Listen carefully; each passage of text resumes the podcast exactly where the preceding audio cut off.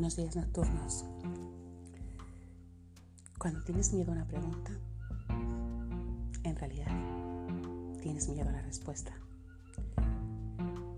Parece más sencillo hacer como que no pasa nada, que todo está bien, que hacernos esa pregunta incómoda.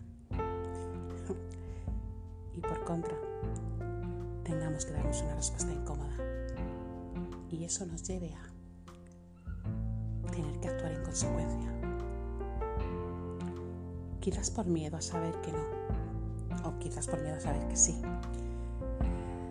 Quizás por miedo a ver y entender que, que no estamos viviendo la vida que queremos vivir.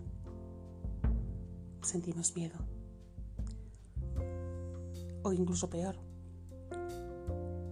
quizás descubrir que no estamos viviendo el amor que queremos vivir.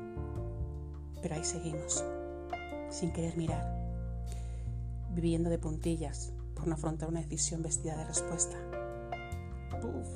y eso, eso nos hace llevar el corazón a, a 50.000 revoluciones, no lo voy a negar.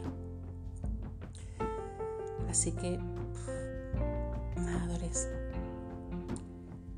es muy posible que lo que te separe de lo que quieres no es nada más que una respuesta incómoda que no estamos dispuestos a recibir y menos de nosotros mismos.